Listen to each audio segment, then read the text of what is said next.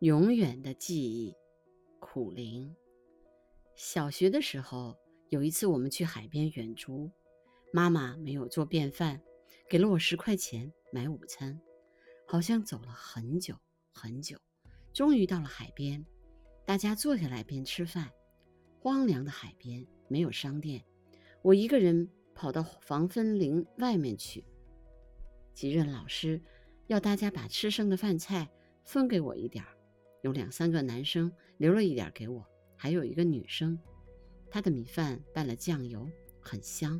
我吃完的时候，她笑眯眯地看着我，短头发，脸圆圆的。她的名字叫翁香玉。每天放学的时候，她走的是经过我们家的一条小路，带着一一位比她小的男孩，可能是弟弟。小路边是一条清澈见见底的小溪，两边的竹荫覆盖。我总是远远地跟在后面。夏日的午后特别炎炎热，走到半路，他会停下来，拿手帕在溪水里浸湿，为小男孩擦脸。我也在后面停下来，把肮脏的手绢弄湿了脸擦，再一路远远地跟着他回家。后来，我们家搬到了镇上去了。过几年，我也上了中学。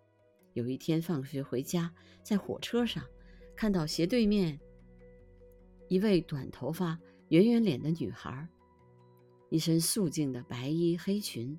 我想她一定不认识我了。火车很快到站了，我随着人群挤向门口，她也走近了，叫我的名字。这是她第一次跟我说话。他笑眯眯的跟我一起走过月台，以后就没有再见过他了。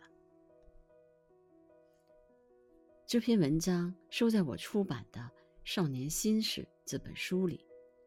书出版后半年，有一次我忽然收到了出版社转来的一封信，信封上是陌生的字迹，但清楚的写着我的本名。信里面说，他看到了这篇文章，心里非常激动，说没想到在离开家乡、漂泊异地那么久之后，会看见自己依然在一个人的记忆里。